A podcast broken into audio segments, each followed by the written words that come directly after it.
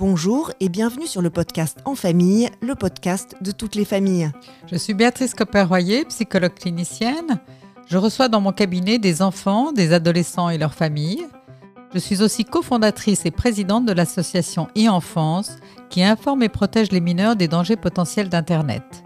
J'ai écrit une dizaine d'essais sur les liens familiaux. Je suis Marie Guyot, je suis journaliste spécialisée en santé et en psychologie. Dans le cadre de mon métier, j'ai réalisé de nombreux reportages sur les problématiques familiales. C'est d'ailleurs ce qui m'a permis de rencontrer Béatrice. De cette rencontre est née une amitié et l'envie de travailler ensemble, puisque nous avons coécrit trois livres autour de cette thématique de la famille. Aujourd'hui, la famille a changé. Elle se sépare, elle se réinvente, elle peut être nucléaire, recomposée, monoparentale, homoparentale, et de nouvelles questions viennent à se poser. Dans ce podcast, on se propose d'aborder avec vous les petits soucis et les grands tracas que l'on rencontre dans le cadre de nos relations familiales pour mieux les comprendre et les surmonter. Ce podcast est rendu possible grâce au soutien de Card, l'application d'argent de poche préférée des familles.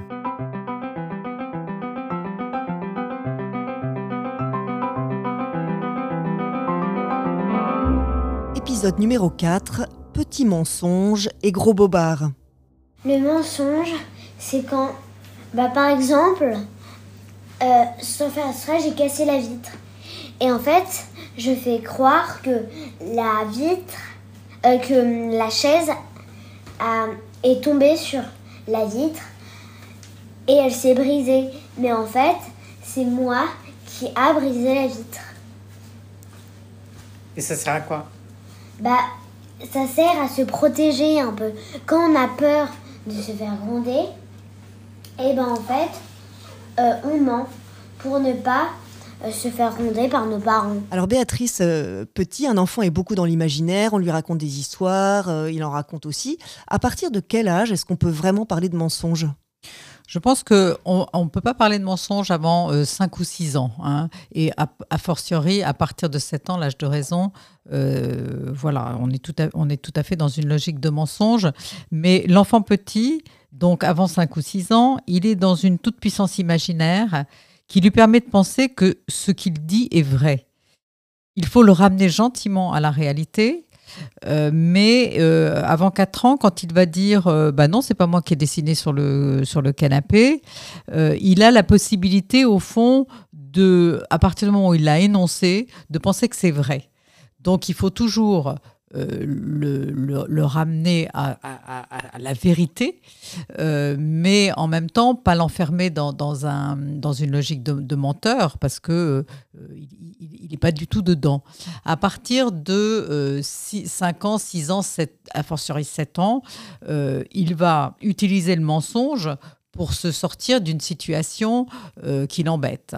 Euh, il va, euh, euh, ça va devenir une stratégie pour éviter euh, de se faire gronder, de se faire punir par ses parents, parce que euh, il sait parfaitement qu'il a fait quelque chose qu'il n'aurait pas dû faire. Pourquoi c'est important quand ils sont plus jeunes de les ramener peu à peu vers la réalité? Parce que euh, on est obligé de, les sortir de cette toute puissance imaginaire euh, très forte et de cette toute puissance de la pensée. On ne peut pas laisser des enfants croire que à partir du moment où ils énoncent quelque chose, leur pensée est si puissante qu'elle peut devenir réalité. Euh, c'est évidemment quelque chose qui va, qui pourrait, si ça se maintenait, leur nuire terriblement. Et à partir du moment, euh, donc euh, vers, vers 6-7 ans, comme tu disais, où ils ont conscience quelque part de, mentir, euh, à, quoi, à quoi ça leur sert finalement?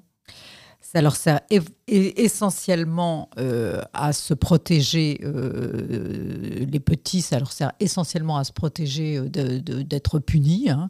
Ils essayent comme ça d'éviter la sanction.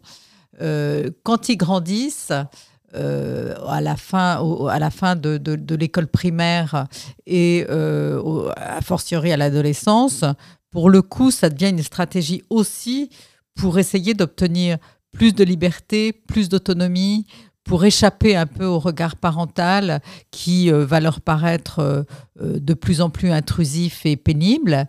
Et donc, ils vont à ce moment-là utiliser le mensonge pour, au fond, préserver un espace où les parents ne pourraient pas intervenir et, et les laisser tranquilles.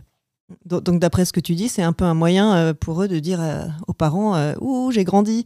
Est-ce que les parents, tu penses qu'ils peuvent entendre ces mensonges ou ils doivent entendre ces mensonges comme un, désir ou un besoin d'indépendance de leur enfant? Les, enfants aussi veulent échapper par le mensonge à, des, à des problématiques qui, par exemple, reviennent régulièrement sur la scène familiale. Par exemple, la question scolaire un enfant qui euh, aurait du mal à, se mettre au travail, à avoir, des, bonnes, notes, à avoir des bons résultats, euh, pourrait euh, essayer d'échapper au discours parental très, très obsédé par tout ça, en, mentant, en cachant ses notes, en disant qu'il n'a pas de travail.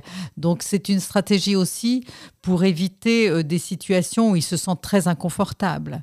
Euh, les plus grands, les adolescents, euh, ont euh, surtout, surtout, surtout à cœur de protéger leur vie sociale. Et euh, je trouve qu'ils euh, ont raison parce que euh, tout ne regarde pas les parents et il faut bien que les adolescents aient aussi des espaces de liberté suffisants. Or, aujourd'hui, ils n'en ont pas tant que ça, dans la mesure où les parents sont dans une angoisse sécuritaire assez forte, que le téléphone portable est un espèce de cordon ombilical qui permet de, de les suivre énormément. Donc évidemment, je trouve qu'on voit euh, des, adolescents qui s'enferment encore plus dans le mensonge parce que le contrôle parental est très fort. Euh, évidemment, les parents, quand euh, les, enfants et les adolescents commencent à être enfermés dans un système de mensonges, il faut qu'ils se posent la question de savoir qu'est-ce qui se passe. Est-ce que eux, de leur côté, ont une attitude qui peut angoisser, inquiéter l'enfant et l'adolescent au point qu'ils cherchent à l'éviter. Et donc, c'est intéressant aussi qu'ils se remettent un petit peu en question. Euh, l'adolescence est vraiment un, moment où, euh, bien évidemment, il faut euh, savoir ce qu'ils font. Bien évidemment, il y a une responsabilité parentale qui, demeure et qui est importante. On ne peut pas les laisser se mettre en danger, mais il faut naviguer entre contrôle et, et, ce désir d'autonomie qui est très légitime. et donc, de temps en temps, réinterroger les positions qu'on a et les exigences qu'on a aussi. C'est quoi la différence entre le mensonge et la fabulation? La fabulation, c'est une forme de mensonge, évidemment, mais c'est un mensonge qui... C'est une fable, en réalité. Et c'est la, façon... Euh, c'est une façon pour, euh, pour les enfants et les adolescents, mais beaucoup les adolescents, euh, de se renforcer, de renforcer leur estime d'eux-mêmes, de, de, se rendre plus intéressants, de se valoriser aux yeux des autres et euh, parfois de masquer des situations qui les font souffrir. Par exemple, euh, un parent au chômage qui est donc qui, qui ferait qu'ils auraient, ils auraient un, train de vie euh, un peu réduit. il il part pas en vacances ou il n'a pas d'activité extrascolaire et donc il va inventer des séjours à droite et à gauche ou une activité qu'en réalité il ne fait pas la fabulation, elle est vraiment là pour euh, donner de soi une image meilleure euh, euh, qui fait un peu envie. Hein. Et alors là, on, est au cœur des problématiques aussi d'adolescents via les réseaux sociaux, puisque les réseaux sociaux sont vraiment finalement basés un peu sur cette idée de présenter de soi une image complètement idéalisée qui fait très envie justement et et, qui euh, permet de se comparer aux, autres. Et, voilà, et de c'est une espèce de vitrine comme ça narcissique extrêmement fort. Et je pense que ça, surdéveloppe euh, euh, les, problématiques, les problématiques narcissiques chez les adolescents. Alors que ce soit chez les, enfants ou chez les adolescents, quand est-ce que les parents doivent s'inquiéter de, de, trop de mensonges? Il faut toujours s'inquiéter quand, le, quand ça devient un système. C'est-à-dire que quand finalement l'adolescent ou l'enfant mais ça arrive peut-être plus souvent à l'adolescence, euh, s'enferme dans un système où il peut plus y avoir de confiance. Parce que euh, les, adolescents, pour avoir euh, de l'autonomie, ont besoin de la confiance de leurs parents. Or, le mensonge est évidemment le ressort qui va faire que les parents ne vont plus avoir confiance. Donc on rentre dans un cercle vicieux où à la fois l'adolescent revendique son autonomie et où à la fois et, de l'autre côté les parents peuvent pas leur donner parce que ils, n'ont pas confiance et ils ont peur. Donc moi je dis très souvent aux adolescents si tu veux cette liberté qui est légitime, si tu veux être plus autonome, eh bien il faut que tu sois loyal. Si tu n'es pas loyal, tes parents vont avoir peur. Les parents qui ont peur, qu'est-ce qu'ils font? Ils contrôlent. Ils contrôlent de plus en plus. Donc à ce moment-là, on est dans une impasse. Et c'est parfois le moment, effectivement, d'aller, un peu consulter, d'aller demander conseil. C'est, parfois utile qu'un tiers puisse euh, avoir un regard extérieur sur ce qui se passe et éclairer un peu les situations. Une fois que le, parent finalement a, débusqué entre guillemets un mensonge, euh, qu'est-ce, que, qu'est-ce que tu conseilles de faire? De discuter, de punir Alors, ça, dépend, de, ça dépend du mensonge. Euh, il y a des mensonges, on peut en discuter et, dire que voilà, euh, on n'est pas d'accord avec ce système, mais, mais ça n'a pas eu des conséquences très, très importante. Moi, je pense que ça dépend de la conséquence. Mais le mensonge qui, par exemple, va mettre un adolescent en danger parce que euh, il sort euh, dans des endroits où il n'a pas le droit d'aller, euh, à 14 ans, il dit qu'il va dormir ou elle dit qu'elle va dormir chez une copine. En réalité, les parents sont pas là. Tout ça, c'est fait pour sortir dans des beaucoup trop tard et en, en buvant de l'alcool. ces transgressions euh, qui mettent les enfants en danger, il faut les sanctionner, évidemment. Hein, parce que euh, euh, il faut marquer le coup et, c'est important que l'enfant comprenne, l'adolescent comprenne que, quand il y a transgression, il y a sanction. Alors moi, je, pense que les privés de téléphone ou de, voir leurs amis, c'est pas une très bonne idée parce que leur vie sociale est tellement importante que ça, va les déprimer et on va obtenir encore plus d'opposition.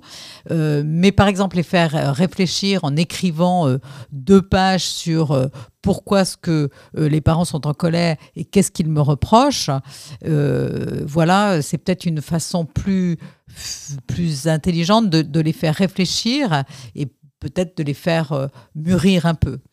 Et quand ils sont petits, par exemple, quelles, punitions, à ton avis, peuvent être euh, les plus utiles? Quand ils sont petits, euh, on peut aussi leur faire, euh, leur, faire un petit peu écrire trois lignes sur le pourquoi, pourquoi on n'est pas content et, à quoi, ça mène le, mensonge. Et puis surtout, je pense qu'il ne faut pas trop les punir, mais les ramener toujours euh, au fait que euh, même s'ils disent quelque chose, euh, ils, croient se protéger et qu'en réalité, ils vont être débusqués et qu'ils vont être doublement punis, peut-être pour la note qu'ils ont cachée et pour le fait de l'avoir cachée et donc d'avoir menti. Donc en réalité, qu'ils ne sont pas gagnants. Alors quel message est-ce que tu veux faire passer? Le premier message, c'est que pour les enfants petits avant 5 ou 6 ans, il n'y a pas de mensonge, il y a juste à les ramener euh, dans une réalité pour les sortir de, leur toute-puissance. Euh, pour les plus grands, et notamment les adolescents, euh, il faut se poser la question de qu'est-ce qu'en tant que parent, on peut avoir comme exigence ou comme posture qui, va entraîner, qui vont entraîner un système d'évitement de la, de, la réalité, euh, euh, un système comme ça qui va euh, saper la confiance et, et, devenir très pernicieux. Et puis, surtout, à l'adolescence, penser que la question de l'autonomie, elle est cruciale et que donc, on ne peut pas être dans le tout contrôle. il faut vraiment avoir un, certain respect de leurs besoins d'intimité euh, ça ne veut pas dire qu'on n'ait aucune exigence. Il faut essayer de, discuter pour euh, qu'il y ait un climat de confiance euh, entre adolescents et parents, voilà, pour que ce ne soit pas la guerre. Merci Béatrice. On se retrouve pour un prochain épisode dans Famille, le podcast de toutes les familles. Ce podcast est rendu possible grâce au soutien de CARD l'application d'argent de poche préférée des familles. Une carte et un compte ado pour apprendre la gestion et la valeur de l'argent, une app par an pour superviser et l'accompagner en toute sécurité.